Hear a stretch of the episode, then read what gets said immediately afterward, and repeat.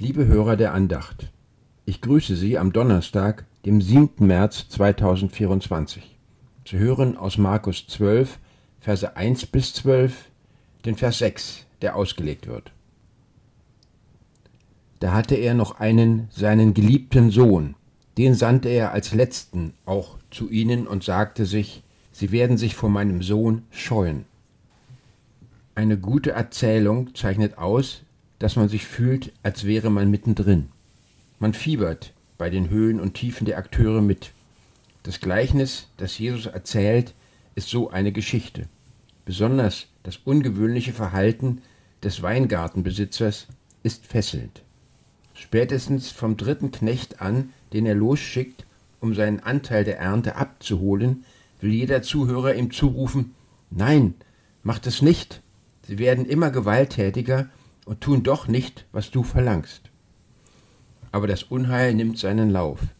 Jeder Gesandte des Weinbergbesitzers wird mindestens geschlagen, viele sogar getötet. Am Ende lässt sich der Besitzer nicht davon abhalten, sogar seinen geliebten Sohn zu senden. Jesu Gleichnisse bringen uns auf einzigartige Weise zum Nachdenken. Heute fragt er uns damit einerseits, gehen wir mit den Boten, die unser himmlischer Vater schickt, besser um? Lassen wir uns von ihnen etwas sagen? Geben wir Gott, was ihm gebührt? Andererseits bringt uns Jesus mit dieser Geschichte zum Staunen über Gottes grenzenloses Erbarmen. Er wusste, was seine Boten und auch seinen geliebten Sohn erwarten würde. Aber weil er die Menschheit so sehr liebte und seine Liebesbotschaft bekannt gemacht werden musste, schickte er sie trotzdem los.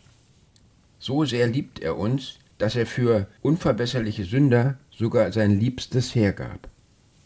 Damit zerstörte er den Teufelskreis der Sünde und des Todes und eröffnete für alle Menschen den Weg, mit ihm in Frieden zu leben.